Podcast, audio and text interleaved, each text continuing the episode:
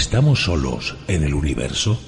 ¿Quiénes son los verdaderos artífices de las pirámides? ¿Hay vida extraterrestre? De ser así, ¿es posible que estén entre nosotros? Psicofonías, Ouija, ¿nos hablan los muertos? Némesis Radio, viajando a lo desconocido, sobrepasando el horizonte de las conciencias. Programa escrito, dirigido y presentado por Antonio Pérez y José Antonio Martínez. Todos los sábados a las 21 horas en Radio Inter Región de Murcia. Némesis Radio.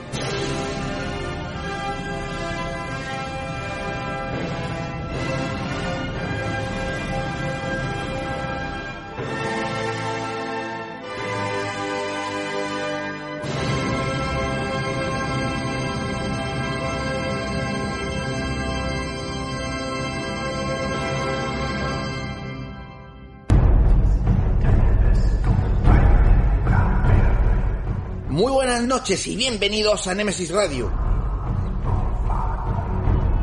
Es el momento de inundar estas invisibles y mágicas ondas de Radio Intermurcia, pues ya sabéis, de lo extraño, de lo ignoto, de enigmas y claro, de misterios.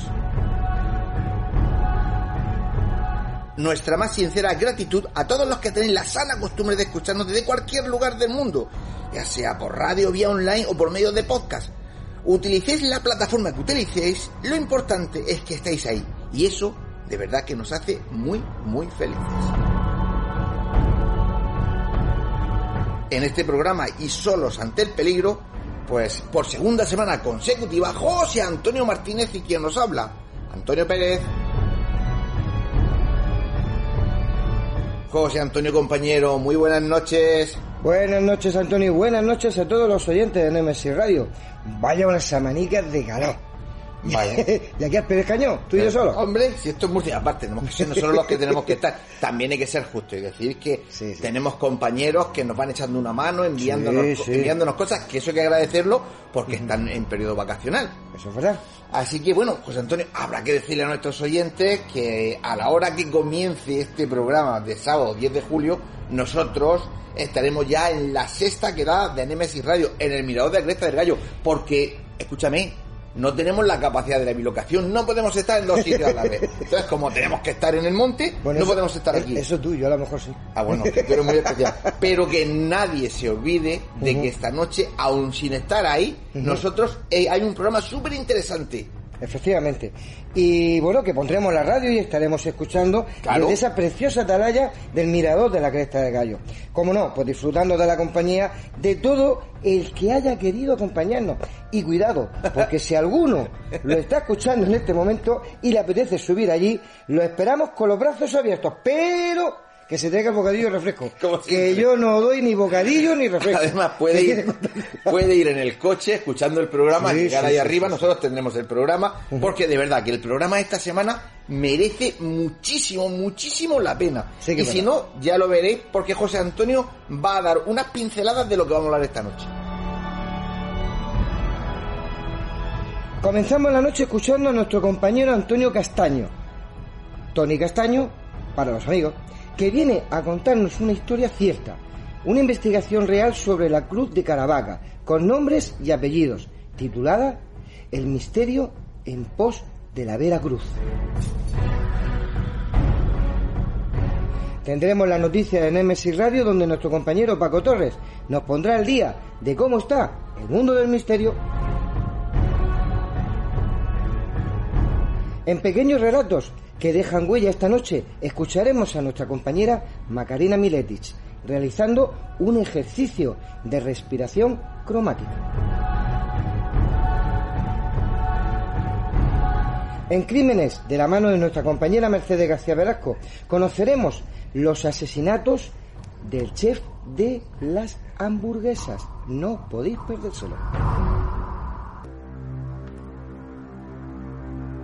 Y para terminar, pues como siempre, pues nuestra compañera Nata Iser, en la puerta oculta, para hablarnos de piedras, cristales y amuletos. ¿Influyen en nuestras vidas?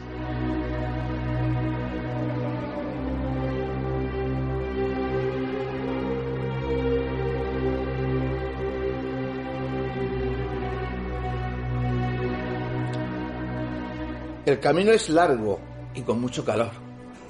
Está a punto de comenzar. Y ya sabéis, con pinches de la noche, poneros cómodos. Si estáis al fresquito, mejor. Agudizar las orejas, que empezamos.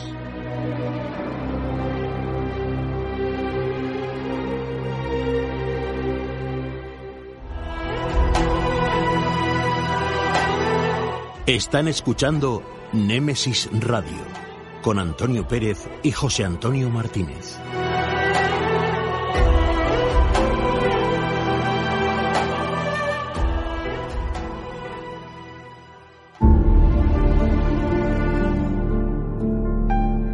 Entrevistas, conocimientos, inteligencia, experiencia. Iniciamos la entrevista de la semana.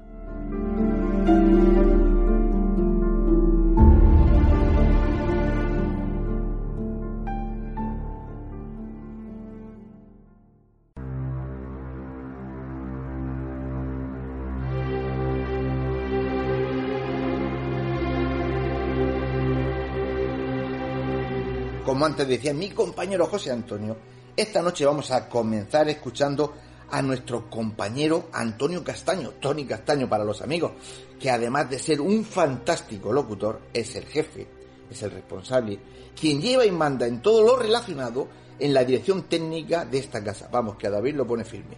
Ya sabéis que él es el, el todo en Nemesis Radio y, lógicamente, en Radio Intermurcia, porque, como os digo, él es el que lleva prácticamente todo, claro, con la ayuda de David y otros compañeros, pero es el jefe.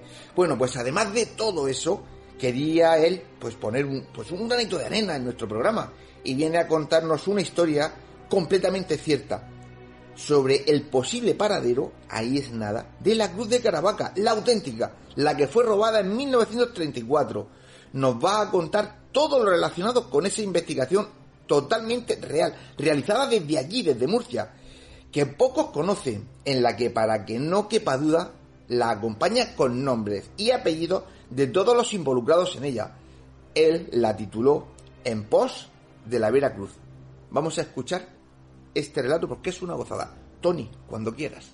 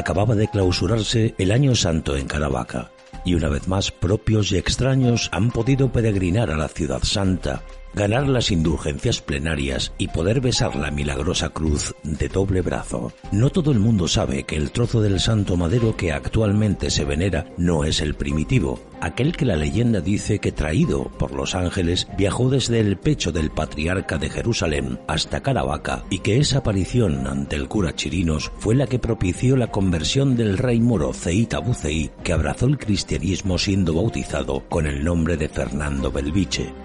La primitiva cruz fue objeto de un robo sacrílego en el año 1934 y desde entonces un velo de misterio ha envuelto el paradero de la venerada reliquia. 50 años después de que un grupo de desalmados perpetraran y ejecutaran el robo de la Veracruz de Caravaca, Diario 16 Murcia, con el patrocinio del corte inglés, inició la búsqueda de la reliquia más importante de la diócesis de Cartagena y una de las más importantes de España. Hacía falta el pistoletazo de salida que despertara el afán y disparara la acción. La visita de dos matrimonios caravaqueños ese verano al Museo Victoria Alberto de Londres fue la espoleta. Allí, en la sala 83, no salían de su asombro al contemplar una cruz de Caravaca exhibida entre otras varias cruces de doble brazo dentro de una preciosa caja de madera. El vuelco que el corazón de aquellos carabaqueños dio ante la inesperada visión fue el único dato que les hizo sospechar si aquello que se exhibía únicamente como una pieza de gran valor de las muchas que llenaban la sala no sería la venerada reliquia robada en el año 1934 y de la que desde entonces nada se ha sabido. Merecía la pena seguir la pista aunque fuera exigua, y así se decidió. Hacía falta buscar y encontrar un patrocinador, y fue el corte inglés atento siempre a las cosas de Murcia, el que ofreció su generoso mecenazgo. La selección del equipo responsable se hizo atendiendo a capacidades pero también devociones. Coordinados por el gerente del periódico José Alfonso Rico, partieron hacia Londres Juan Fernández Roble, Adrián Ángel Viudes, Francisco Martínez Salmerón y Arturo Andreu en representación del patrocinador. El primer trabajo que abordaron fue el de conseguir los sumarios abiertos con motivo del robo. Dado el tiempo transcurrido y la condición de públicos de los documentos, parecía tarea fácil el conseguir pues no.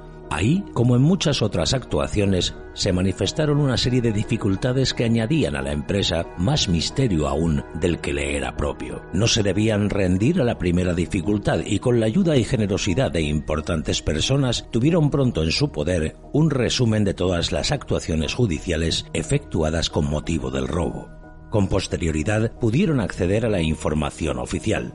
De la lectura detallada de la documentación se deducen tal cantidad de datos, opiniones, relatos, pormenores y se pueden sacar tantas deducciones que bien merecen atención aparte para cabal conocimiento de nuestros oyentes. Solo a modo de resumen y para seguir el hilo conductor, adelantamos lo siguiente. Se abre el primer sumario por el juez especial designado para el caso, el señor Álvarez del Manzano. Al cabo de tres meses y tras innumerables diligencias, comparecencias y declaraciones, figuran encarceladas cinco personas. Sin motivos conocidos, a las pocas semanas, el juez decide poner en libertad a los encausados y cerrar el sumario. Unos meses más tarde, el juez sustituto de Caravaca toma la decisión de reabrir el sumario y precisamente el día que le dice a un amigo que esa misma tarde sabrá dónde está la cruz porque ha citado a declarar a José Luelmo, que cae asesinado por este en la calle Mayor frente al círculo mercantil. El asesino es encarcelado y puesto en libertad al comienzo de la guerra civil, abriéndose durante la contienda un largo paréntesis que se cierra cuando el tribunal militar, a la vista de las declaraciones de los encausados por los asesinatos del castillo, decide pasarlas a la audiencia de Murcia al no ser competencia de aquel tribunal el robo de la cruz. El sumario permanece abierto sin ninguna actuación decidida hasta el año 1954 en que se cierra definitivamente. Tras el estudio de los documentos tenían la convicción de que la cruz había salido fuera de España en el equipaje de algún exiliado que naturalmente no atendió a las requisitorias judiciales para esclarecer los hechos, llevándose con él a la tumba el secreto de su paradero. El siguiente paso era visitar el Museo Londinense Victoria y Alberto, entrevistarse con su directora y recabar cuanto información tuvieran sobre la procedencia de la cruz exhibida. Para esta delicada tarea necesitaban un buen introductor y fue Damaso Delario, consejero cultural de nuestra embajada ante la Corte de San Jaime, quien actuó de valedor y garante de la empresa y personas. Consiguió la entrevista con la directora del museo, les atendió exquisitamente durante su estancia y les obsequió con un inolvidable almuerzo en su club les dio más de un acertado consejo para contribuir al éxito de la misión y puso a su disposición personal de la embajada para ayuda en su arduo trabajo. El consejero hizo honor a las cualidades de eficacia y sensibilidad que adornan a nuestros diplomáticos y ellos le devolvieron el favor con su agradecimiento, pero lo que es más importante, con la satisfacción de saberse coadyuvante de un grupo cuya misión era, ni más ni menos, que intentar averiguar el paradero de la Veracruz. Elizabeth Steve Cole además de directora de uno de los más importantes museos de Londres, el Victoria y Alberto, viuda de un oficial de Marina del ejército republicano. Exiliado a Londres, pasó allí todo el resto de su vida. Contrajo matrimonio con Elizabeth y a mediados de los 70, cuando habían tomado la decisión de visitar España, el viejo marino falleció. Imaginen con el afecto con que la viuda les recibió y con el cariño con que se dirigirían al grupo en el castellano que no hablaba desde la muerte de su marido. La emoción con que les relató sus recuerdos no fue comparable a la que el grupo sintió cuando, tras alguna peripecia, pudieron contemplar a conciencia la cruz. Les habían preparado en el despacho de la directora una exposición con todas las cruces de doble brazo propiedad del museo. Cinco hermosísimas joyas de diferentes tamaños, calidades y procedencias les esperaban en la mesa del despacho, pero, oh casualidad, faltaba la más importante, la que estaban buscando. La sorpresa de todos fue grande y algunas de las suposiciones maliciosa. Hizo falta que mostraran la fotografía que aquellos matrimonios habían hecho en su veraniega visita para que se diera la orden de búsqueda de la joya. Examinada con todo detenimiento, procedieron a comprobar las medidas del relicario comparándolas con las que tenían en una foto de la robada y tamaño natural. La coincidencia era tan exacta que estremecía. Ya solo faltaba conocer los documentos que revelaran su procedencia y abrir el relicario para comprobar su contenido. Los documentos estaban preparados y certificaban que la cruz había sido propiedad de W. L. Hilburg, quien la adquirió en Alemania en una subasta en el año 1932, cediéndola definitivamente al museo en el año 1956 a su muerte. Si damos por buena la fecha de la adquisición, puesto que el robo se efectuó en el 34, deberían dar por concluida la misión. Pero Hilbur escribió en 1940 un libro titulado Las cruces de Caravaca y su uso como amuleto en España. Y esta, la que buscaban, no figuraba en la relación. Los interrogantes seguían abiertos y la misión inconclusa. La apertura del estuche no estuvo exenta de dificultades. En primer lugar, los directivos del museo desconocían que la cruz fuera un relicario y que por tanto pudiera contener algo en su interior. A nuestro requerimiento se solicitó la presencia de una experta operaria quien provista de los correspondientes instrumentos se dispuso a abrir el estuche. Al cabo de un rato, que al grupo se les antojó eterno, la directora nos comunica que estaban encontrando dificultades técnicas que aconsejaban posponer la tarea. Esa misma noche la operaria trabajaría hasta proceder a la apertura y les esperaban al día siguiente por la mañana para comunicarles los detalles y resultados de la operación.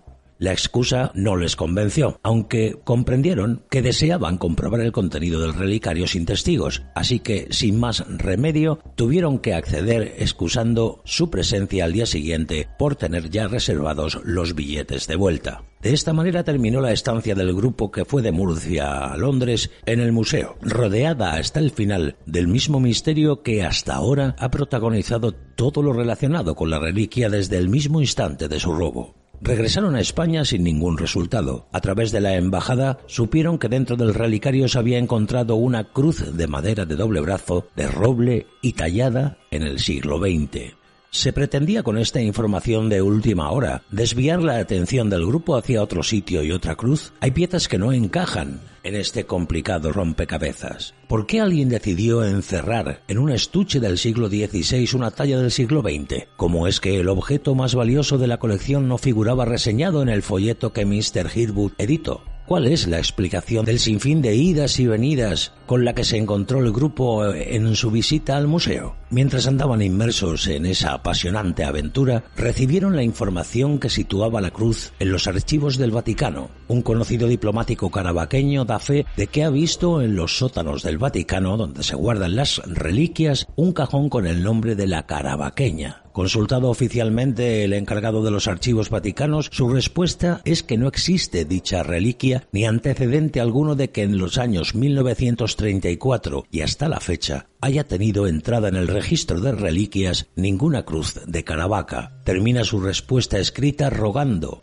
le proporcionaran cuanta información tenían en su poder sobre el particular y la que en el futuro podrían obtener. Se han estudiado a conciencia todos los documentos relacionados al robo de la venerada reliquia, los que corresponden al origen de la cruz expuesta en el Museo Londinense y se han podido repasar las notas que sobre el viaje se han escrito cada uno de los expedicionarios. Con todo ese bagaje se han llegado a las siguientes conclusiones. Consideramos suficientemente probados los hechos que demuestran que el robo de la cruz fue planificado y perpetrado por el político carabaqueño José Luelmo en compañía de otros amigos y correligionarios religionarios políticos. El móvil de la simonía no fue otro que propinar a los enfervorizados católicos carabaqueños un disgusto de padre y muy señor mío. Asustados por la magnitud del hecho y las consecuencias que del mismo se estaban derivando, los ladrones deciden dar parte a sus jefes políticos provinciales de la acción, de la acción solicitando consejo y ayuda. Así que encargan a Juan Picón que lleve la sagrada reliquia a Murcia. Terminada la reunión que tiene lugar en el Hotel Victoria, Moreno Galvache y López Ambit, diputados de Unión Republicana por Murcia, no quieren asumir ninguna responsabilidad y se ponen inmediatamente al hablar con su compañero en el partido y asimismo diputado López Goicoechea, quien les recomienda que viajen inmediatamente a Madrid con la cruz que será entregada a don Diego Martínez Barrios, líder del partido y al mismo tiempo gran oriente de la masonería española. Se descarta pues que el móvil del robo fuera privar a los católicos de Caravaca de un importante símbolo de unión de cara a futuros comicios y que por tanto la planificación se hubiera realizado lejos de Caravaca y por personas distintas a las encausadas. Pero pensamos que una vez el hecho en conocimiento de los masones no duraron estos en apropiarse de la reliquia más importante de la diócesis y que al mismo tiempo era reputada como mágica por todas las circunstancias inherentes a la leyenda de su aparición.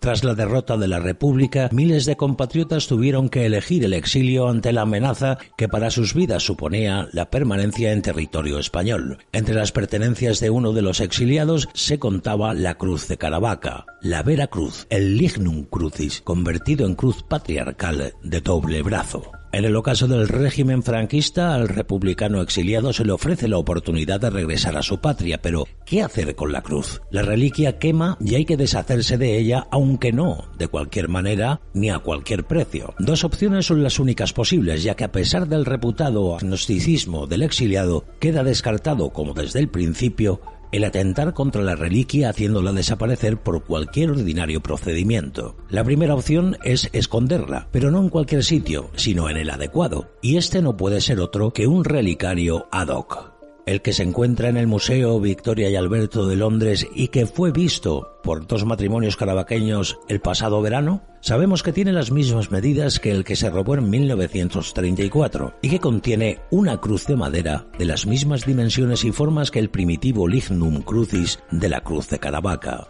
La segunda opción era entregarla a las autoridades eclesiásticas, pero no a las españolas, que para el exilado no garantizan plenamente el obligado secreto, sino a las del Vaticano. El nuncio de su santidad se desplaza a Caravaca en visita privada en 1982, muestra de su deseo de entrevistarse con el alcalde Pedro García Esteller y desea conocer del primer mandatario local su punto de vista sobre cuál sería la reacción popular si apareciese la primitiva reliquia. Decidida una u otra opción, y sin la terrible carga que la posesión de la cruz supone, el extrañado regresa a su patria y muere, llevándose con él a la tumba el secreto del paradero o quizás lo reveló alguna otra persona la cruz que los ángeles portaron para permitir que el sacerdote Ginés Pérez Chirinos continuara con el santo sacrificio de la misa y que fue la causa de la conversión del rey moro Zeit Abu y su corte al cristianismo tras su obligado exilio, descansa dentro de un antiguo relicario en el Museo Victoria y Alberto de Londres o en una cámara acorazada del Vaticano. Los ciclos se han cumplido y es llegado el momento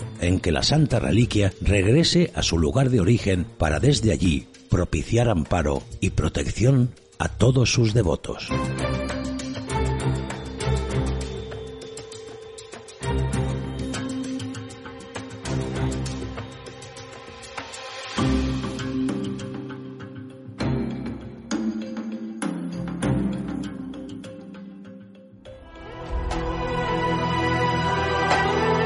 Están escuchando Némesis Radio con Antonio Pérez y José Antonio Martínez.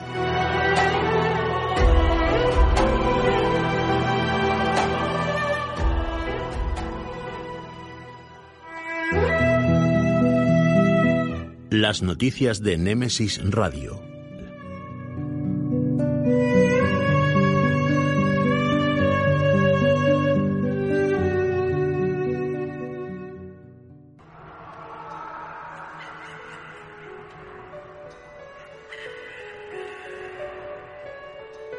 Y ahora nuestro compañero Paco Torres pues nos va a poner idea de cómo está el mundo del misterio, pero eh, creo que va a empezar con una noticia, Antonio, que ya te lo tengo dicho muchas veces, sí, sí, sí.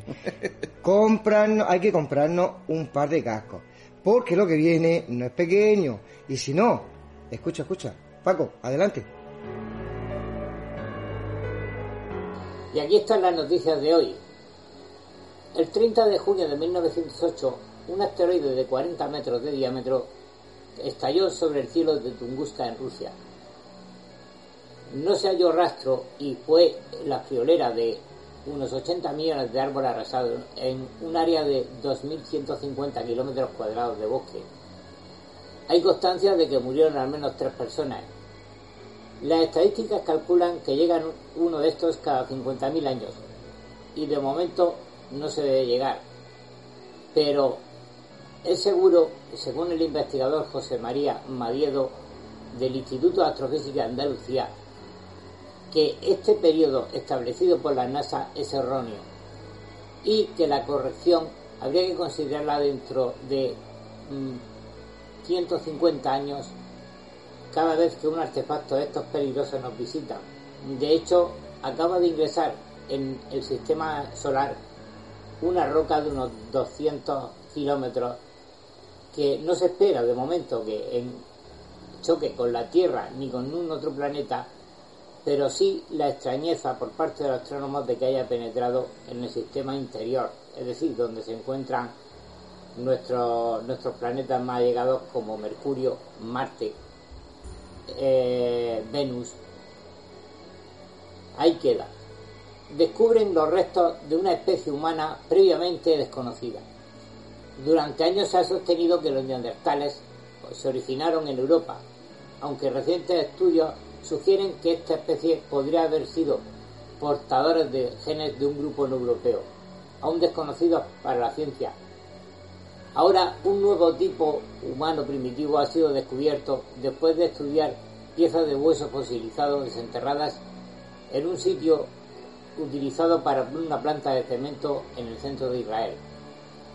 Los fragmentos de cráneo y mandíbula inferior con dientes tenían más de 100.000 años y podrían obligar a replantearnos parte del árbol genealógico humano, según los investigadores de la Universidad de Tel Aviv y la Universidad Hebrea de Jerusalén. Características tales del Homo Nesher Rambla, así ha sido bautizado, con poseer una bóveda craneal y una mandíbula de características neandertales, datan de entre 140.000 y 120.000 años de antigüedad este grupo de homínidos, que sería representante de las últimas poblaciones supervivientes del Homo pleistoceno medio en Europa, el sureste de Asia y África. Posible nave espacial en Marte, a espera de ser rescatada por potencias mundiales. Así nos llega desde una web la localización de imágenes satelitales de Marte de un objeto estrellado contra la superficie, aparentemente que podría tener al menos 182 metros de ancho, y que tal vez podría existir la posibilidad o intento de ser recuperado. Basado en unas fotos descubiertas por un aficionado, y que, según eh, publica esta web, podrían haber sido retiradas varias veces. En concreto, sería la zona denominada como Medusae Fossae, una de las formaciones geológicas y más extrañas que hay allí descubiertas hasta la fecha. La teoría de la panspermia y el origen de la vida en la Tierra ha sido rechazada y criticada muy dura durante años anteriores.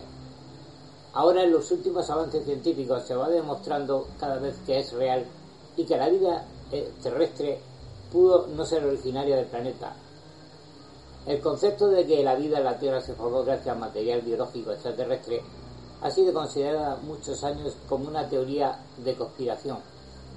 La panspermia no solo es posible, sino que los últimos estudios podrían confirmarla.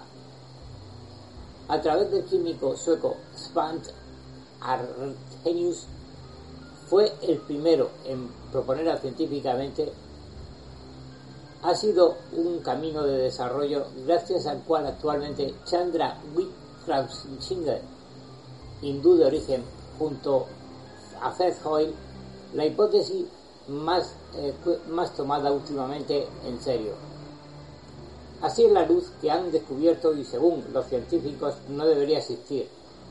Una investigación sobre mecánica cuántica ha encontrado una luz que no debería existir según lo sabido hasta ahora y según el comportamiento de la materia a nivel de la física cuántica. El descubrimiento de la bautizada luz prohibida ha llegado desde un grupo de científicos en la Universidad Estatal de Iowa, en Estados Unidos, y ha sido detectada mediante las ondas luminosas a altas frecuencias que se han utilizado para acelerar superconductores de corriente eléctrica y estudiar física cuántica. En base a estos conocimientos que se tenían de física cuántica, el científico involucrado en el estudio, Jigan Wang, afirma que estas emisiones de terahercios del segundo armónico están prohibidas en los superconductores por la ley de la física. Esto va en contra de la sabiduría convencional, pero parece ser que promete un revolucionario cambio dentro del mundo de los superconductores, que como ya sabemos en España supuso un gran avance a través de un grupo de jóvenes investigadores hace menos de una década. Y hasta aquí las noticias para Nemesis Radio. Un saludo.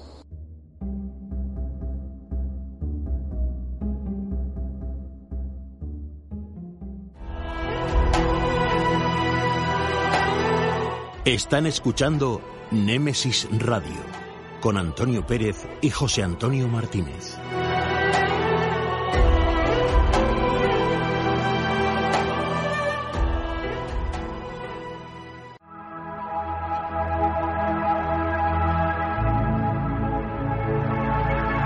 A continuación, os dejamos con una serie de pequeños relatos que dejaron huella en el mundo del misterio.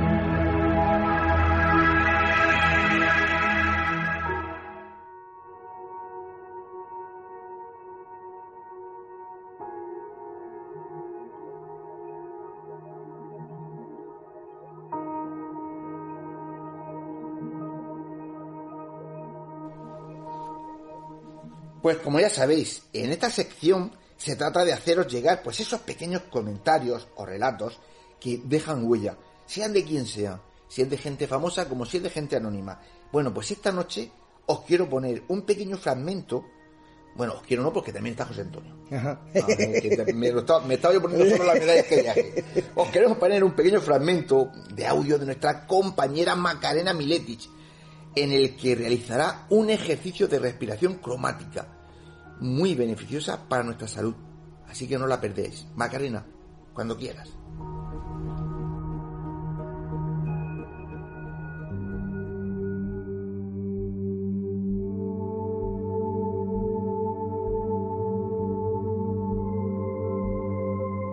Oloreando el aire. Proponemos realizar un ejercicio de respiración en cualquier hora del día que podamos realizarlo. Lo haremos sentados y con los ojos cerrados. Podemos considerarlo como un ejercicio de equilibrio y autosanación a través de la respiración, la luz y el color. Lo vamos a realizar desde un momento de calma. Soltamos el aire para poder disponer nuestra atención a realizar atención plena para este ejercicio. Vamos a utilizar el sistema de chakras para ir zona a zona, zona por zona en el cuerpo. Vamos a empezar. Vamos a percibir nuestro flujo respiratorio y vamos a visualizar cada zona a través de estos vórtices, de estos puntos luminosos que tenemos en el cuerpo que indican la actividad de las franjas de nuestro organismo. Vamos a empezar por la primera zona, chakra número uno, el plexo pélvico. Inspiramos en tonos rojizos, nos preparamos y vamos a hacer una respiración en tres tiempos y soltar en tres tiempos. Lo haremos tres veces, tres ocasiones de realizar esta respiración en cada franja. Lexo pélvico, chakra 1, inspiramos en tonos de color rojizo. Expiramos en tonos celestes, que pueden soltar partículas en su interior de color marrón.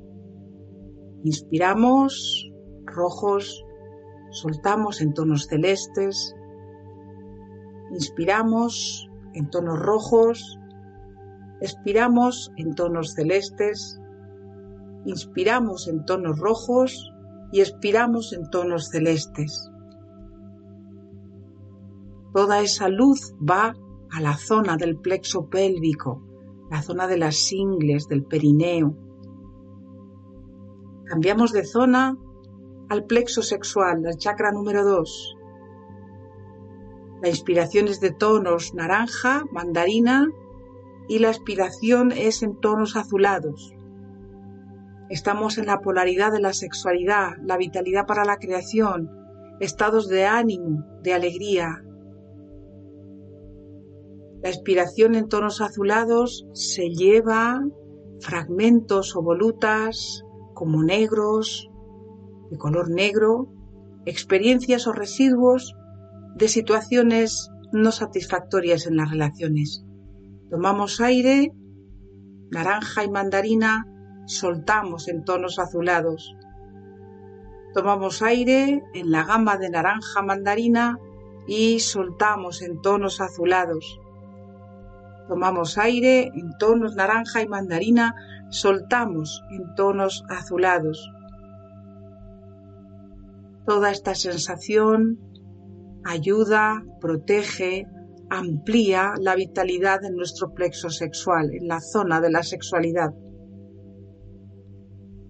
Chakra número 3, zona del plexo solar. La inspiración será en una gama de amarillos nacarados.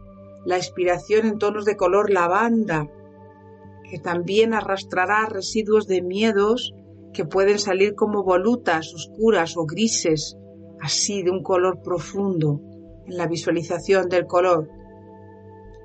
Tomamos aire, tonos amarillos nacarados, soltamos en colores lavanda.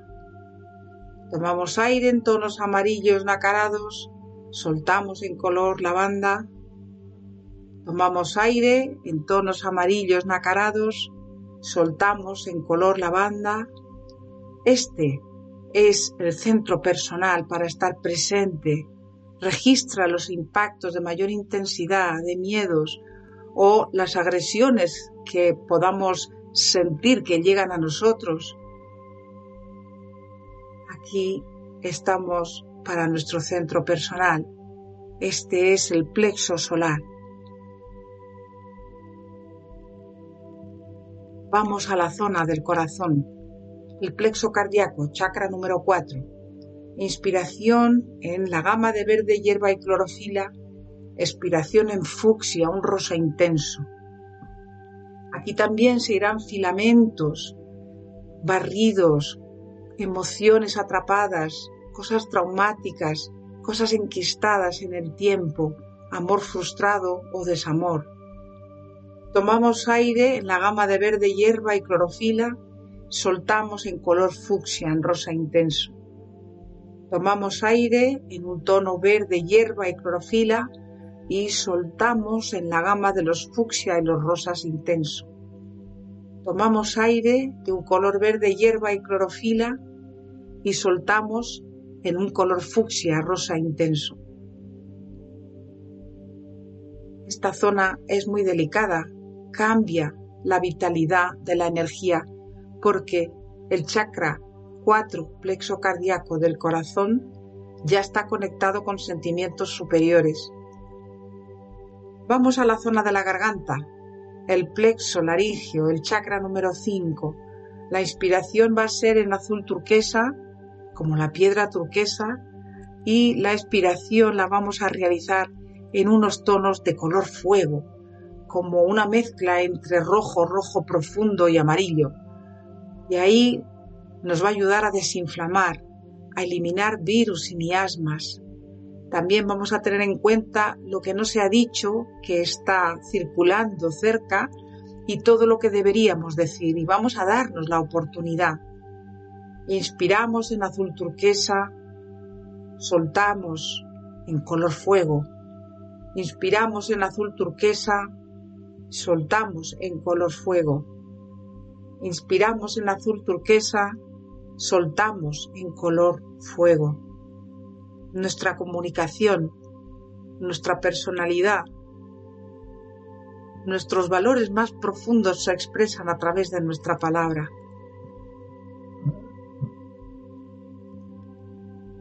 Chakra número 6, el plexo visual, el centro de la visión interior, el tercer ojo. Inspiramos en tonos índigo y soltamos en la gama de los lavanda, muy suave. Aquí también es posible que haya imágenes o pequeñas volutas que alejen pensamientos, obsesiones o enganches mentales. Pueden ser que las notemos como de un color negro. Inspiramos en la gama de los índigo azul profundo, colores del mar profundo, soltamos en tonos naranja. Inspiramos en tonos índigo y soltamos en naranja. Inspiramos en tonos índigo y soltamos en color naranja. Esto nos ayudará a tener un sueño tranquilo. Esto nos aportará también sensaciones energéticas y del ser, espirituales o de la conciencia, como queramos decir, sentidos de trascendencia, de conexión. Nuestro plexo visual, nuestro tercer ojo se amplía, se hace más grande, más profundo, más conectado. Zona de la fontanela en la cabeza, chakra número 7, Aquí tenemos la entrada de energía superior, de energías sutiles. Inspiramos en tonos lavanda hacia el morado y soltamos en unos tonos de amanecer, como de un blanco, amarillo, rosáceo. Aquí tenemos el estímulo de sentimientos de autoestima, de respeto por uno mismo, de integridad, de búsqueda de armonía. Inspiramos en tonos de color lavanda, soltamos en tonos del amanecer, Inspiramos en tonos de color lavanda, soltamos en tonos del amanecer. Inspiramos en tonos de color lavanda y soltamos en tonos del amanecer.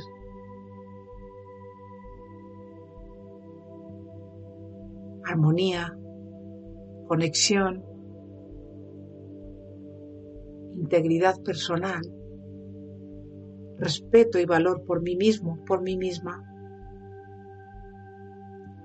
Y vamos a incluir aquí el chakra número 8, un chakra que está a 15 centímetros por encima de la cabeza y que tiene una forma de estrella. Ya no es un vórtice, tiene una forma diferente. Incluimos este chakra porque es el primer chakra transpersonal y que tiene que ver ya con nuestro yo superior. Inspiramos en tonos de color fucsia intenso y expiramos, expiramos en tonos de color verde oscuro. Inspiramos gama de fucsia intenso y expiramos en tonos verde oscuro. Vamos a ello. Tomamos aire en color fucsia intenso y soltamos en tonos verde oscuro. Inspiramos en fucsia intenso soltamos en tonos verde oscuro. Inspiramos en tonos fucsia y expiramos en tonos verde oscuro. Al sentir esta estrella sobre nuestra cabeza, notamos que lo que se va son los conceptos de autolimitación, esa especie de desprecio hacia uno mismo que sentimos a veces y hacia los demás. Las trabas, los impedimentos por avanzar, todo esto se va. Reforzamos la percepción de nuestro yo superior, lo que yo valgo, lo que yo soy en realidad en mi energía más profunda, Hacemos una última respiración en fucsia y soltamos en un color verde oscuro. Ahora, tal como estamos, vamos a hacer otras tres respiraciones con un color, el que venga. Cada día será diferente, un refuerzo. Puede ser el fucsia, el lavanda, el azul, el naranja.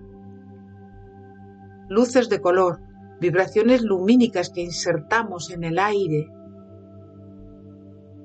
Tomamos la fuerza del cromatismo y así transmutamos, equilibramos distintas franjas energéticas en nuestro propio cuerpo. La zona instintiva, la zona emocional y los sentimientos más superiores.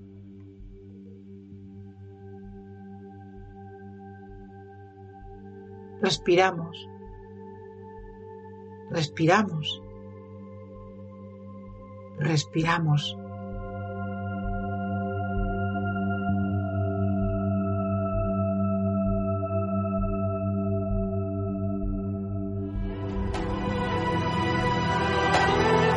Están escuchando Némesis Radio con Antonio Pérez y José Antonio Martínez.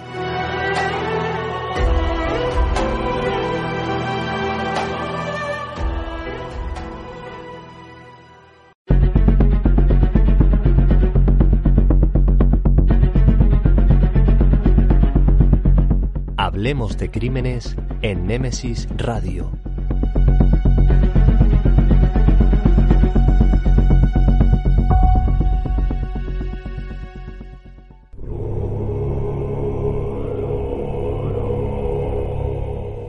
Ya sabéis, estamos en tiempo de crímenes y esta noche nuestra compañera Mercedes García Velasco nos acerca a la historia de un crimen, la verdad que rocambolesco. Los asesinatos del chef de las hamburguesas. Y además muy misterioso. ¿Sí? Mm. Ahí os dejamos ese relato. Cuando quieras, Mercedes.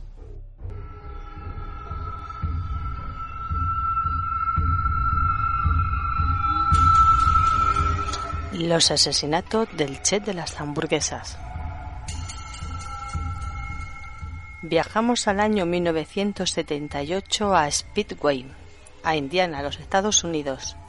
Es viernes por la noche y el restaurante El Chef de las Hamburguesas, Burger Chef, se encuentra a pleno rendimiento entre los clientes que han ido a disfrutar esa noche de una jugosa y maravillosa hamburguesa y de los empleados eh, y personas encargadas del restaurante que trabajan allí, como por ejemplo la sugerente eh, llamada Jane Fried, de 20 años, y los empleados de adolescentes, prácticamente unos niños, llamados eh, Ruth Ellen Shelton, de 17, Daniel Davis y Mac Flemont, ambos de 16.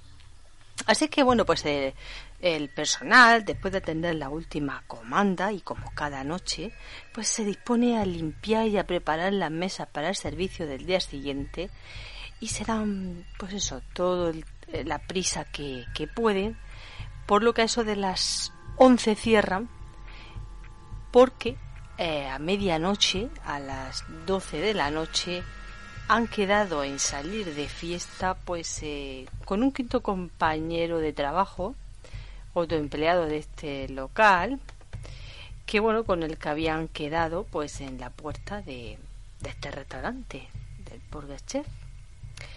Bueno, pues eh, los jóvenes están allí en la puerta, ya han cerrado el local, están hablando animadamente sobre lo que les espera esa noche, esa salida jovial.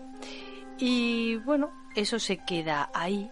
Y cuando llega este eh, quinto eh, empleado, este amigo y compañero, pues se queda un poquito eh, desconcertado al principio porque ve que, bueno, eh, están los coches, menos el de la sugerente. la puerta del local está abierta y además él entra y se da cuenta de que la caja registradora le falta, le falta dinero. Le falta exactamente 581 dólares eh, que habían eh, obtenido aquella noche con el local hasta arriba. Por lo que, bueno, pues eh, con la caja registradora abierta, la puerta abierta y ese coche de la sugerente que, faltaba, él piensa que en un momento puede tratarse de, un robo. Así que el joven, pues eso, da aviso inmediatamente a la policía y, la policía pues le dice que, que, bueno, que no pasa nada, que, que no tenga prisa, que ya eran a la mañana siguiente. Bueno, Mm, la policía está convencida de que eso se ha tratado de una chiquillada, de una jugarreta y que ellos mismos cogieron el dinero y se fueron eh, pues para eso, para irse toda la noche de juerga con él. Pero eh, al seguir recabando datos para la investigación, los agentes descubren eh, que algo contradice esta, esta primera conjetura de que los empleados hubieran desaparecido a voluntad propia, porque eh, encuentran las dos carteras intactas de las dos empleadas de la tienda y además también los abrigos eh, de todos ellos, algo que, les resulta eh, más que extraño. Porque aquella noche hacía bastante frío como para marcharse así sin más, sin vamos, sin, sin necesitarla. Pero bueno, aún así, con estos indicios eh, no encuentran señales de lucha, ni pelea, ni nada que pueda eh, llevarles a algo similar en la escena de la desaparición. Y la policía finalmente da por sentado que los empleados sí o sí terminarían por aparecer. Pero el día avanza y la tarde y las familias de estos jóvenes desaparecidos no reciben eh, ninguna señal, ninguna noticia pues, de sus familiares, por lo que, bueno, comienzan eh, a, ponerse nerviosos, comienzan eh, a inquietarse por si, por si, bueno, por si les hubiera pasado algo, por si su vida corriera peligro y eh, con gran nerviosismo comienzan a llamar reiteradamente a la policía expresando su preocupación porque el tiempo pasa y ellos no saben absolutamente nada de sus hijos. La policía, eh, bueno, eh, ellos se iban tomando eh, esta desaparición como algo así, como una broma, hasta que aparece el coche de la, de la encargada aparcado o estacionado en mitad de la ciudad, sin nadie dentro, con la puerta del lado del conductor, que estaba cerrada con llave, y bueno, y, el, y el, coche aparece así, sin más cerrado y en medio de la calle. Nada, ningún rastro sobre los empleados ni la encargada, como si el coche hubiera sido abandonado a su suerte. Entonces, eh, esta pista eh, lleva a los agentes a pensar que ya no, no se trataba de un, de un robo, sino de algo más gordo, quizás un secuestro. Todo esto va tomando forma cuando unos días después una pareja que va dando pues un paseo por el bosque a unas 20 eh, millas del restaurante Burger Chef se encuentran, se tropiezan con cuatro cuerpos, todos uniformados con el distintivo de este restaurante. A dos de ellos, a Ruth y a Dan Davis, les habían eh, ejecutado de un tiro en la nuca. A la encargada o su gerente, Jane Fried, la habían apuñalado dos veces en el pecho con tanta fuerza, con tanta saña, que el cuchillo se había eh, incluso eh, partido dentro de su pecho. Y el mango pues eh, había salido había salido roto, había salido lanzado. Por su parte, uno de los adolescentes, Mark Flemon, eh, había muerto asfixiado en su propia sangre después de sufrir eh, un golpe, un traumatismo muy contundente con algo eh, muy pesado. Si este, a este joven no lo hubieran dejado boca arriba, como lo habían encontrado, posiblemente hubiera sobrevivido, pero al estar boca abajo, pues se había, se había asfixiado. Bueno, por tanto se determinó que los cuatro jóvenes habían muerto el la noche del viernes o quizás alargándose un poquito más la madrugada del sábado, pero no se ha encontrado eh, pruebas ninguna en la escena del crimen. Por lo que desde un principio la investigación ya, eh, como se puede uno imaginar, iba totalmente eh, errada. Primero por considerarlo la policía todo un pequeño robo, una pequeña broma o jugarreta y después porque en vez de cerrar el restaurante el mismo día de la desaparición y ponerse a investigar la escena del posible crimen, habían permitido eh, que el local se reabriera el día siguiente de ocurrir este suceso tan macabro, ese mismo sábado, dando lugar a que, pues como ya se puede uno imaginar, un montón de personas, entre clientes y empleados, contaminaran eh, todo tipo de posibles evidencias para resolver este caso.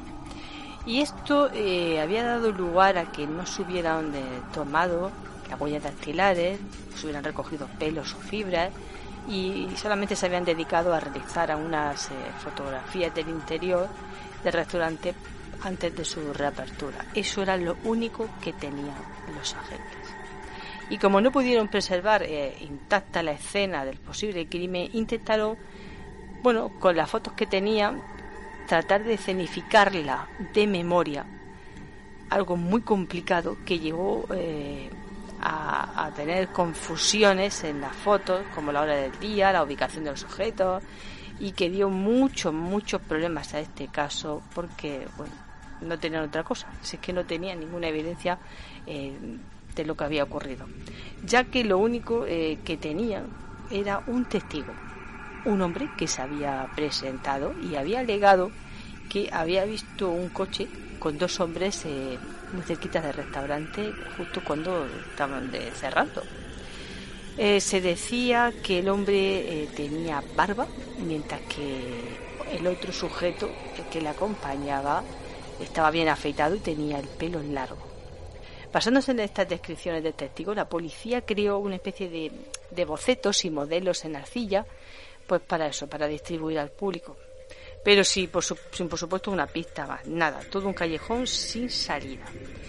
Pero el tiempo pasa y unas semanas después otro tipo comienza a alardear de los crímenes y además a decir eh, que efectivamente había participado en ellos. Así que la policía eh, comienza a investigarlo y se da cuenta que se parece mucho al, al hombre barbudo, al barbudo eh, que había sido señalado por el testigo. Así que cuando los investigadores lo llaman para que eh, lo reconozcan los testigos, el tipo coge rápidamente y se afeita la barba, lo cual hace imposible que sea reconocido por ellos, por lo que tuvieron que dejarlo marchar así sin más.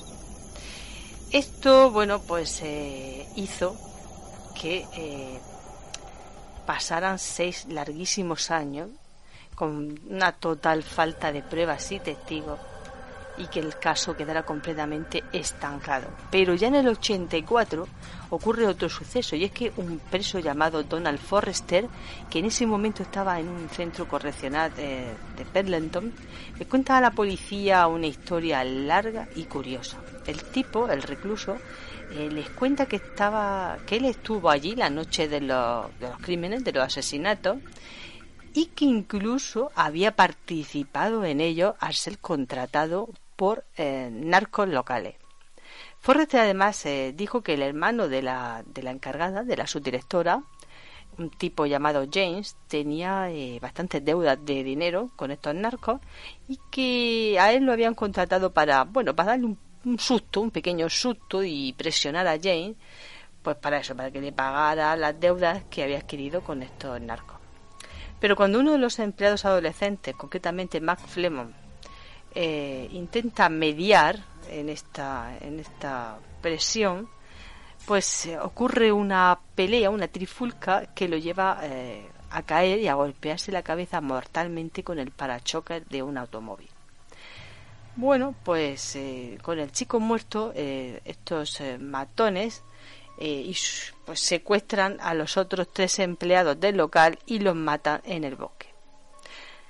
Forrester pudo proporcionar a la policía información que no estaba disponible públicamente, es decir, todo esto no había saltado a la prensa. y dio datos eh, sobre el lugar exacto donde se encontraron los cuerpos y eh, que además dio otro dato que era que el cuchillo utilizado para matar a la encargada no tenía el mango.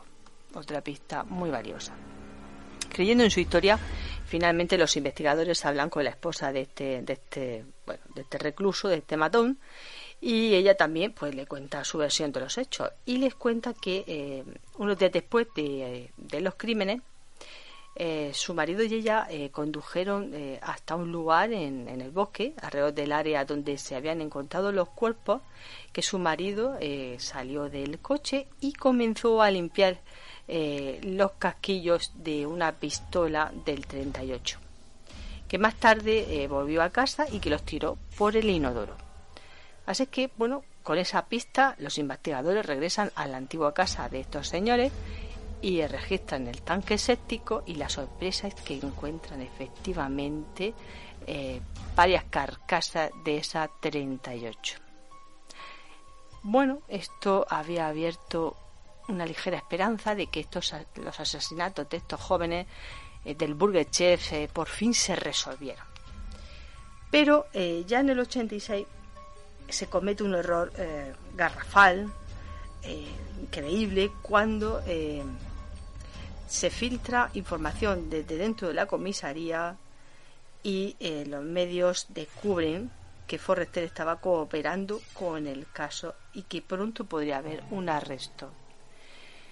Así que en cuanto Forrester se entera de que él, que está contándolo todo y ha llegado hasta la prensa, su información ha llegado hasta la prensa, eh, se retracta rápidamente de su confesión y nunca más volvió a hablar o a, colaborar con la policía para dar ningún otro dato. Así es que el tipo muere en el año 2006 eh, en la cárcel y se llevó todas las respuestas con él, toda la información que podría haber eh, solucionado este caso. Algunos incluso lo tacharon de que, bueno, era que todo era mentira, que era una estratagema para él recibir un trato especial allí en la cárcel, pero bueno, no se sabe. Lo que sí que está claro es que estos asesinatos del chef de las hamburguesas no fueron lo único que llamó la atención de la policía en aquel verano del 78, porque eh, en Indiana, porque resulta que una mujer de 65 años llamada Julia Schiffer eh, también eh, aparece asesinada en su garaje por un tipo que, un asaltante, eh, desconocido. Y dos meses después, eh, ocho explosivos explotan también en la misma ciudad, hiriendo también a otro, a otro ciudadano.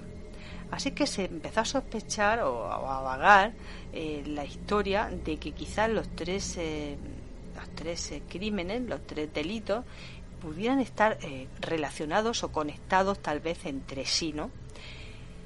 Bueno, la cosa queda ahí y bueno, si, si, si bien se cree que el asesinato de la mujer y este hombre pudiera estar relacionado, finalmente se cree que, que, lo, que no tenía ninguna relación con los del Burger Se descubre también que el atacante era un tal Brett Kimberly eh, y que, bueno, este tipo mm, no, no, jamás pues eso pudo ser eh, arrestado, tampoco se encontró ahí eh, nada.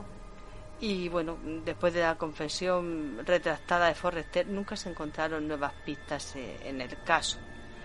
Y tampoco se hizo ningún arresto de absolutamente nadie. Y nunca jamás se pudo averiguar quién mató a los cuatro jóvenes empleados de Burger Quizá pues quien lo hiciera o quienes lo hicieran se saldrían con la suya para siempre.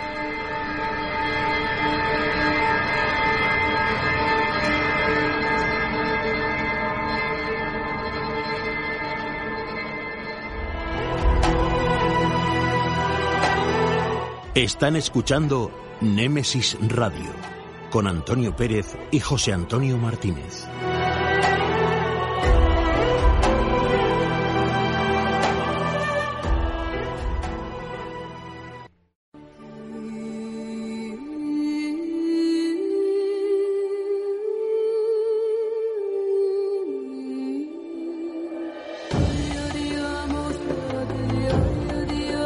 La puerta oculta el espacio de Anna Taiser. Secretos ancestrales, la vida y la muerte, otras dimensiones, realidades paralelas. Cruzamos el umbral hacia el otro lado. La puerta oculta con Anna Taiser.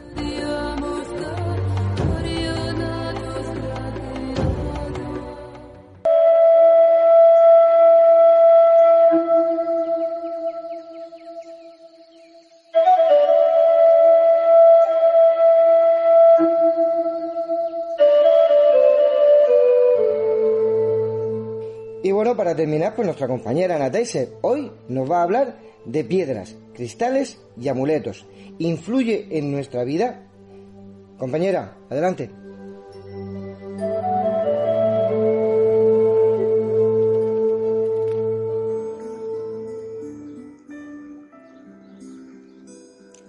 Hola amigos de Nemesis Radio. Hoy tenemos un tema que, bueno, muchos de vosotros me habéis solicitado, me habéis pedido que hable de él. Y yo, como siempre, pues voy a aportar mi punto de vista personal. A ver qué os parece. El tema de hoy son las piedras, cristales y amuletos. ¿Influyen en nuestra vida? Bueno, vamos a verlo. Para mí la libertad para un ser humano es un camino abierto a infinitas posibilidades. No estamos limitados, pero unos lo ven como la nada, como el vacío, en cambio otros lo ven como una inmensidad llena de posibilidades. Los animales, por ejemplo, tienen su vida regulada por las normas de la naturaleza, pero mucho más estrictas para ellos ellos nacen, comen, se reproducen, mueren y ya no tienen más inquietudes en la vida. En cambio, para nosotros, y según las mismas leyes de la naturaleza, el ciclo de la vida es mucho más permisivo. También es mucho más hermoso, pero al mismo tiempo es muchísimo más arriesgado. Debido a millones de años de evolución, ahora nosotros somos esos seres que caminan sobre la tierra y tienen capacidad de elegir. Por eso nuestro camino también es mucho más arriesgado, como decía antes. Somos la única criatura de la tierra a la que se le ha dado la libertad de crear su propia existencia, de la forma que cada uno quiera una libertad que podríamos gozar todos si fuésemos conscientes de ello. ¿Cuál crees que es el valor más alto en la vida? Aquello a lo más alto a la que debería aspirar un ser humano. Pues unos responderían a Dios, encontrarse con Dios, otros pues tener una vida feliz y luego poder llegar al cielo, eh, vivir con, con abundancia, otros dirían encontrar, encontrar la paz. Y algunos te dicen, sobre todo los jóvenes, ser libre. Y tú si pudieras, si pudieras, ¿qué elegirías? Mirad, casi siempre la paz, la libertad, vamos a hablar de libertad primero, se experimenta como un sufrimiento.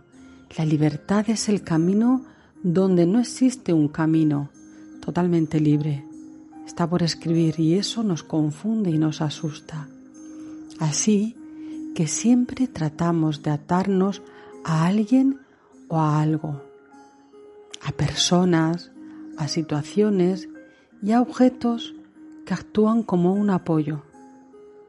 Nos hemos convertido en verdaderos ignorantes que creemos en la necesidad de esos apoyos, de esas creencias. Y lo único que ocurre es que estamos cada vez más vinculados a ellos porque las necesitamos, necesitamos ese respaldo que nos aportan.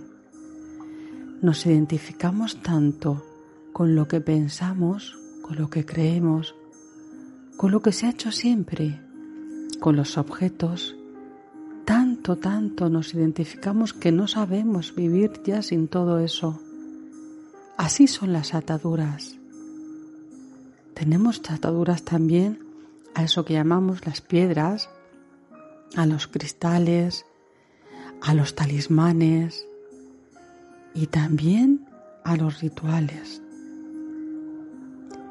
Pero contrariamente a todo esto, tenemos que tomar conciencia que las personas estamos preparadas para avanzar hacia niveles cada vez más altos de libertad.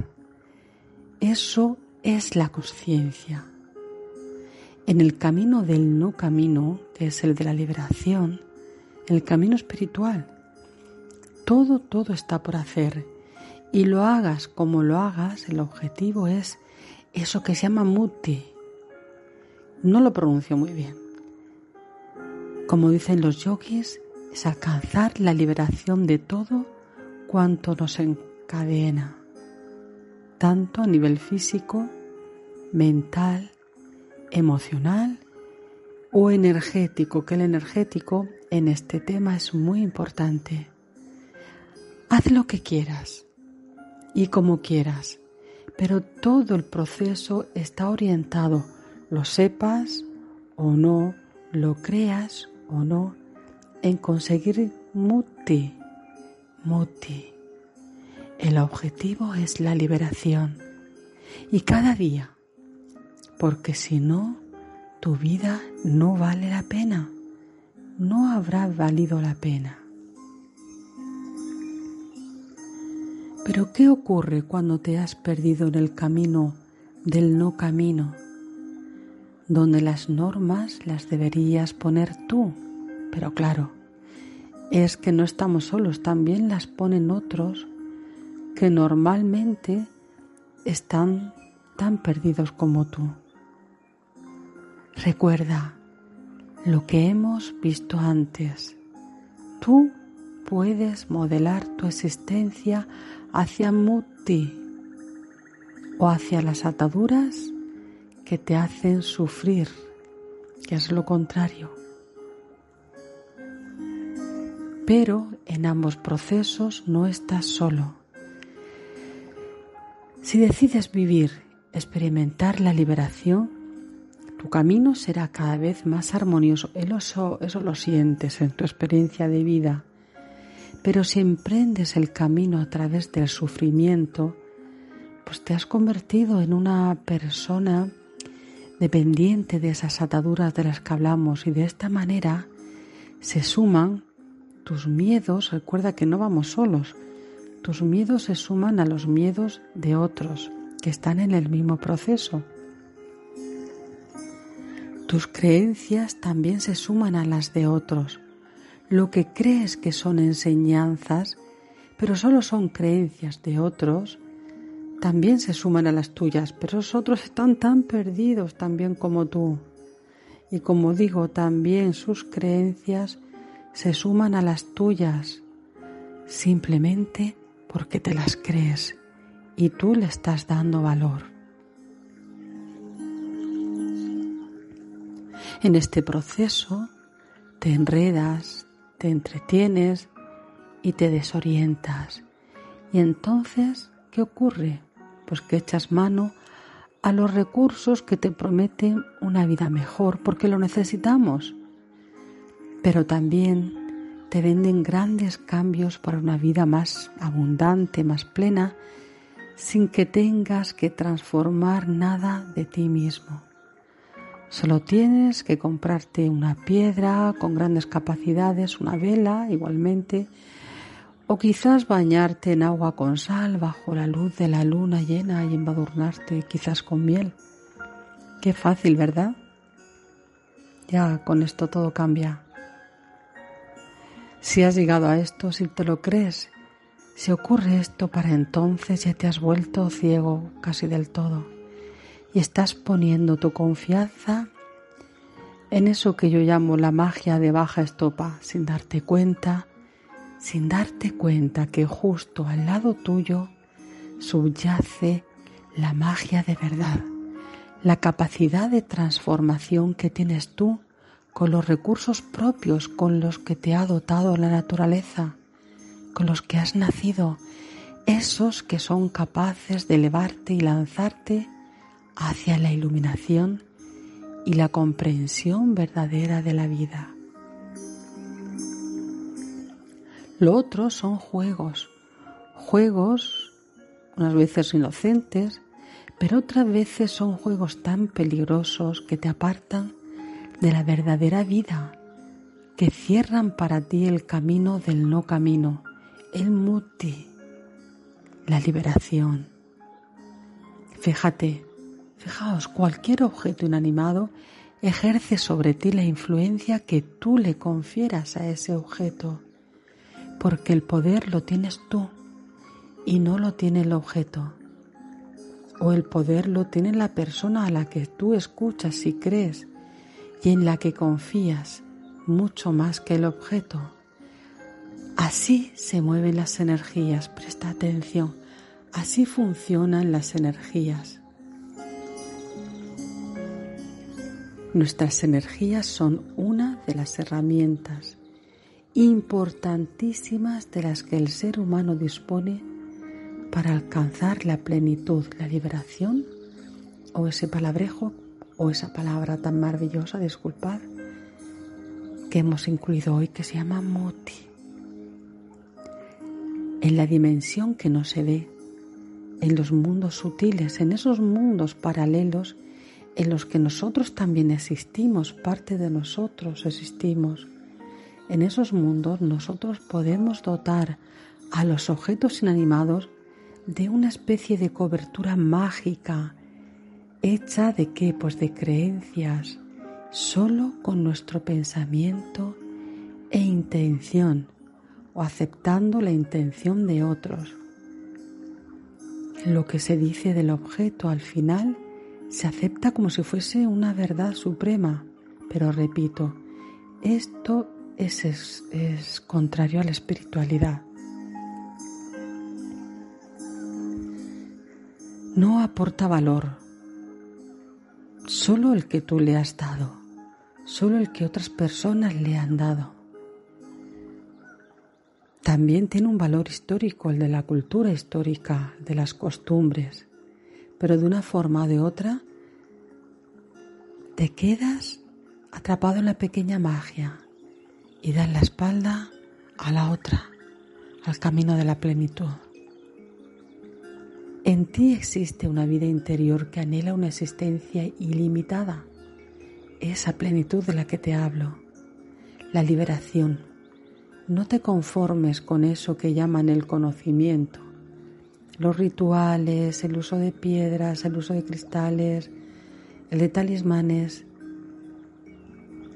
Ya te digo que por una parte puede ser un entretenimiento, puede ser algo inocente,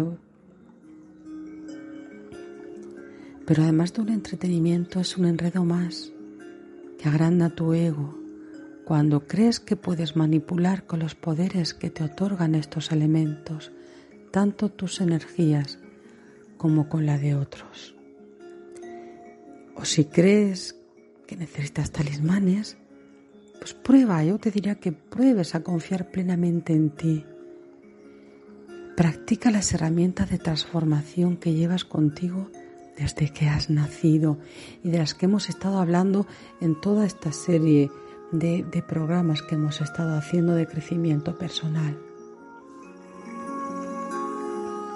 Lo que se consigue confiando en los objetos es una pequeñez extrema comparado con la inmensidad que puedes experimentar si orientas tus energías de la forma adecuada. Yo espero que, hayas entendido todo esto. De todos modos, vamos a pasar a los ejemplos. Mira, por ejemplo, lo que la gente me suele preguntar, las medallas. Las medallas forman parte de nuestra costumbre, estamos muy ligadas también a ellas, a nuestras creencias, pero no ejercen, no ningún tipo de, de malestar en nuestro cuerpo energético, ni en el mental siquiera. Es una muleta, es un apoyo inocente y a algunas personas pues realmente les sirve muchísimo para superar su día a día. Esto es a lo que yo le llamo esa parte del talismán inocente, no causa ningún malestar, sino de alguna manera alguna complacencia porque nos aporta seguridad. A veces es también por tradición familiar, por tradición pertenencia a alguna orden. Por, ejemplo, nosotros en el sur tenemos las órdenes y la pertenencia a las a las corporaciones muchas veces religiosas, las de procesiones etcétera. Es un talismán inocente. Nos agrupa, nos hace sentir pertenencia al grupo. Es verdad que algunas veces he tenido eh, personas en la consulta cuyos hijos, niños pequeños, han tenido eh, problemas de consideración paranormal y es verdad que se siente mucho mejor también cuando le ponen una medalla de un ángel o algo así a los niños. De verdad que esto no influye para nada negativamente, sino todo lo contrario. Os quiero hablar también de, otro ejemplo. Por ejemplo, em, hace años que ya se puso muy de moda eh, tomar ayahuasca u otras drogas para alcanzar niveles superiores, superiores niveles diferentes de la conciencia. Por ejemplo, me viene alguien y me dice, fíjate que al final yo fui al ritual de la ayahuasca y tomé la droga. Me sentí muy mal, me puse muy mal, pero enseguida sentí que me convertía, por ejemplo, en lobo. Este es el ejemplo del lobo. Oh, un lobo, y sentía cómo corría por allí, por la jungla, que en la jungla no hay lobos. Pero bueno, yo lo que digo, pero si tú ya eres un ser humano, la vida ha hecho un gran esfuerzo para convertirte a ti en ser humano, millones de años, montones de vida.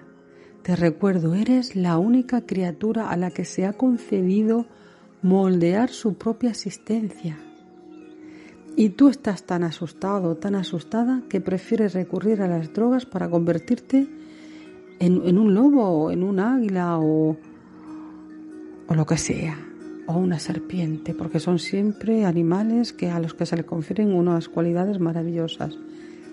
En definitiva, lo que quiero transmitirte es que pones tus energías maravillosas de humano a disposición de otros objetos de vibración muy inferior, pero muy, muy, muy inferior, de verdad.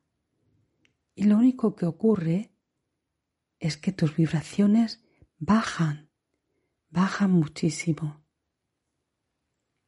porque esa vibración de ese objeto es infinitamente inferior a la tuya, infinitamente inferior. En este caso estamos hablando de las drogas. Y total, ¿para qué? Para verte a ti mismo, ya te digo, en este caso como un lobo. ¿Te ayuda? ¿Realmente eso te ayuda? ¿O solo es una moda? Me da igual el animal que sea. En este caso el lobo es un animal precioso, maravilloso, pero no está en el mismo rango, en el mismo nivel evolutivo que tú. Ni las cualidades que se le atribuyen tienen nada que ver con las tuyas, ni sus energías con las tuyas. Este proceso, este ritual, alimenta tu ego para que creas que de alguna manera Tú has adquirido las cualidades del lobo, la libertad, pero si eres libre, ya eres libre, cariño.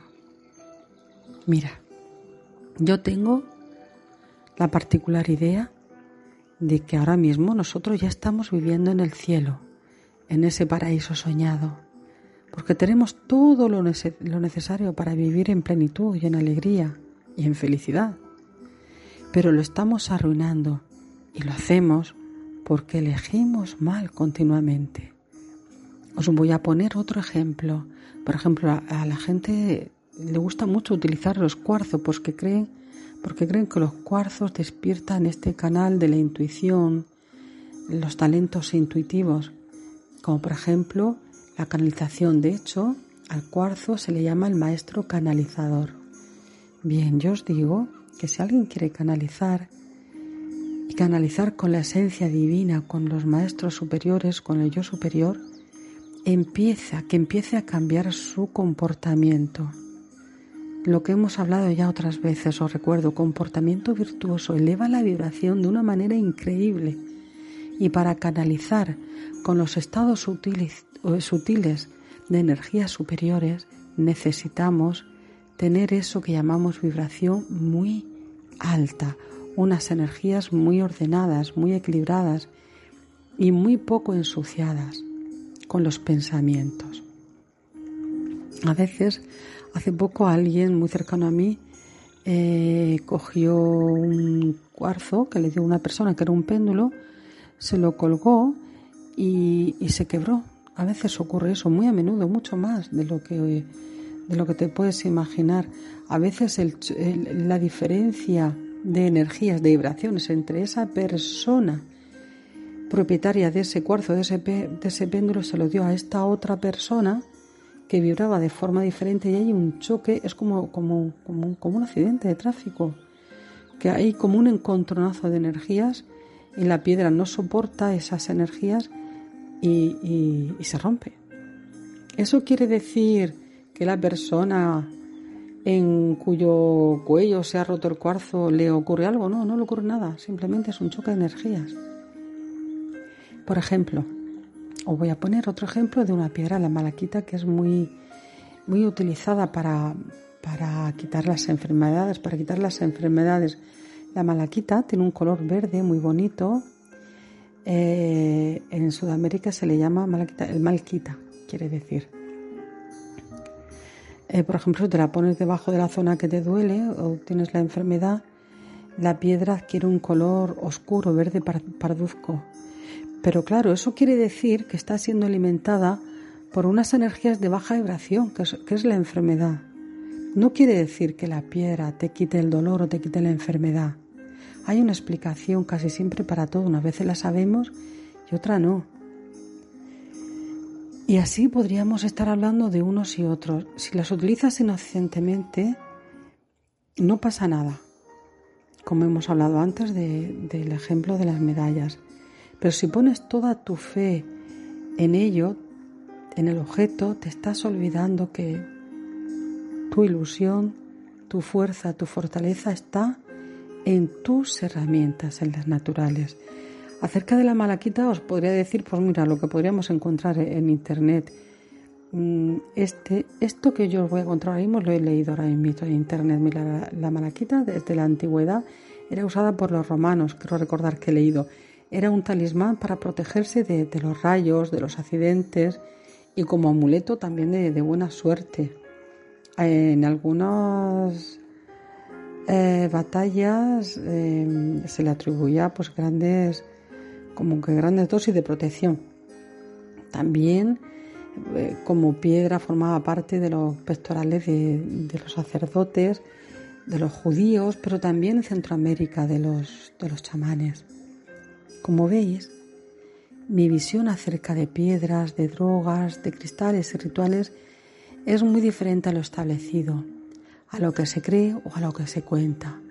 Todos estos objetos mejor lejos que cerca de nuestro cuerpo, porque nuestro cuerpo energético sí que tiene una respuesta vibracional ante la cercanía de estos elementos, como os he contado antes en los ejemplos anteriores nuestras energías fluyen de una, de una manera diferente a la natural si la bloqueamos con objetos.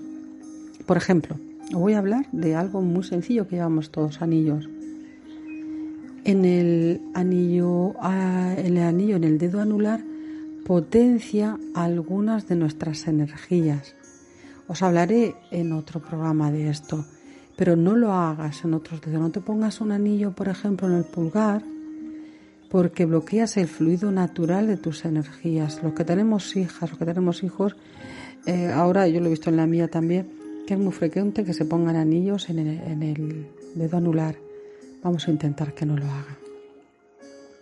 Y por otra parte, para restaurar todo el descontrol al que nos hemos sometido, consciente o inconscientemente, o por la utilización de estos elementos de los que hemos hablado hoy, Haz relajación, haz meditación. Por las mañanas reserva unos minutos para armonizarte con la vida, con el camino del no camino. Llévate las manos al pecho, como hemos hecho otras veces, como ya os he enseñado, uniendo las palmas sobre el pecho y siente estas palabras, pero primero haz un poquito de relajación profunda, cierra los párpados con suavidad y cuando ya tienes las manos unidas por las palmas en el pecho, siente estas palabras. Solo por hoy experimentaré la liberación y así durante todos los días verás cómo experimentas cambios muy positivos. Vamos a unir más palabras, vamos a añadir más. Mirad, esto que lo estoy sintiendo ahora mismo. Solo por hoy tendré un comportamiento virtuoso. Solo por hoy viviré en plenitud. Solo por hoy experimentaré la liberación. Y así, durante todos los días verás, te repito, cómo experimentas cambios muy positivos. Y esta es una de las formas en las que utilizas tus herramientas. Las capacidades de un ser humano son estas. Ya no necesitas, si no quieres, poner la confianza en objetos inanimados que están fuera de ti, solo en ti. Espero que os ayude, espero que os guste. Muchas gracias por escucharme y nos vemos en otro programa. Hasta siempre amigos.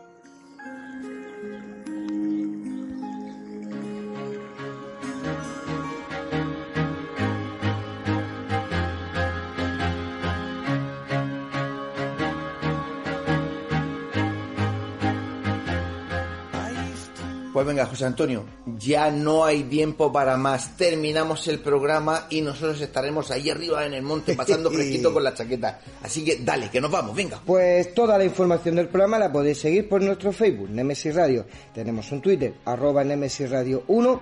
Tenemos un email, nemesisradiomurcia arroba gmail.com. Tenemos un WhatsApp, 643 08 37 23. Y un canal en YouTube. Nombre Nemesis Radio. No me lo creo. Sí, pues yo sí. Bueno, pues por todas esas vías de contacto podéis dejarnos vuestros mensajes con cualquier cosa que queráis contarnos.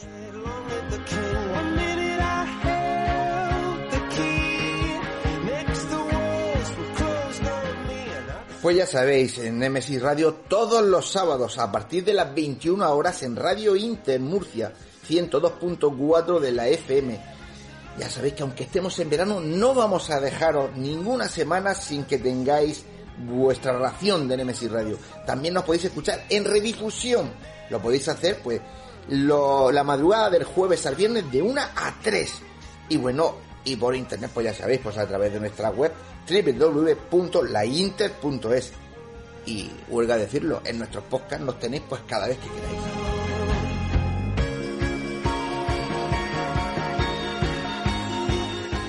Y como no hay que perder las buenas costumbres, no olvidéis que nuestras voces viajan ya por el universo.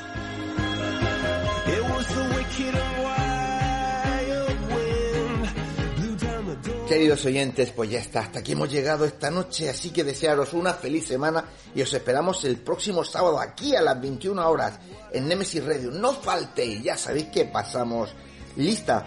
Y si os ha gustado, pues se lo decís a vuestros amigos para que ellos también nos escuchen y así pues la familia de Nemesis Radio no deja de crecer. Si no os ha gustado, pues se lo decís a vuestros enemigos vosotros nos enviáis que los que estamos de guardia, ¿Que somos los- nosotros? que somos nosotros, nosotros nos encargaremos de librar, José Antonio. Sí, señor. Pues nada, lo dicho, buenas Noches. noches. Adiós.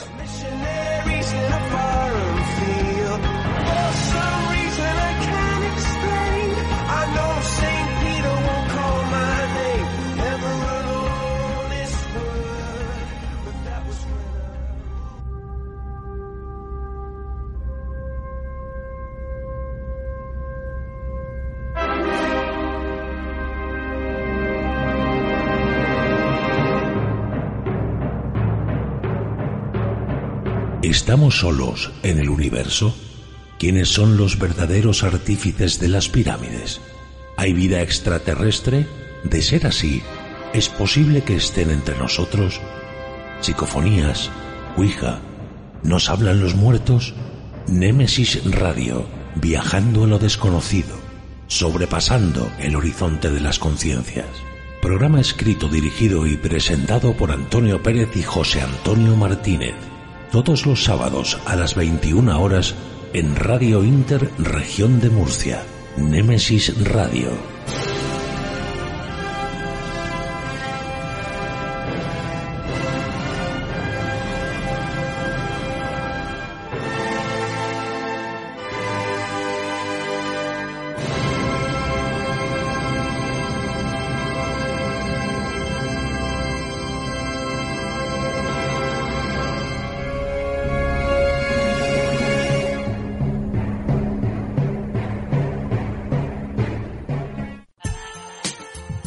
Escucha nuestra emisión por internet a través de www.lainter.es o descarga nuestra app o aplicación para móvil a través de Play Store. Búscanos como Radio Inter Murcia. Si vienes, la meseguera se siente. La meseguera se disfruta. Restaurante y Hotel La Meseguera. Por tradición y calidad, no te la puedes perder. Para reservas, al teléfono 968 840352. En la alberca y en Mazarrón, La Meseguera. Todo un placer para disfrutar y sentir. Grupo La Meseguera.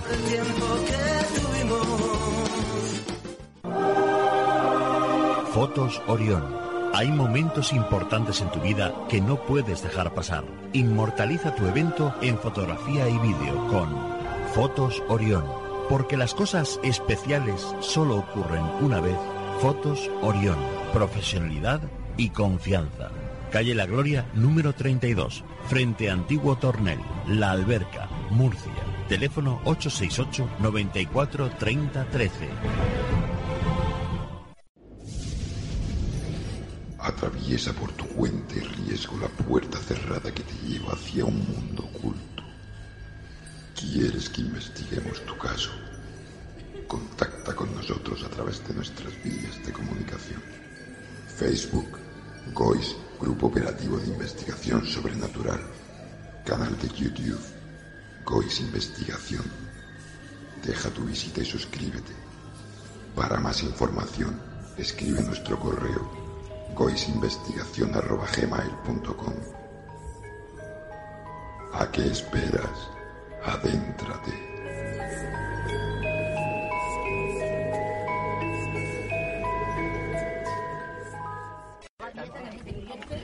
Nemesis Radio. Nemesis Radio. Nemesis Radio. Nemesis Radio. Nemesis Radio. Nemesis Radio. Nemesis Radio. Nemesis Radio. Radio Inter. Actualidad, debates, entretenimiento, cultura, salud, deportes. La información que querías en la radio que esperabas.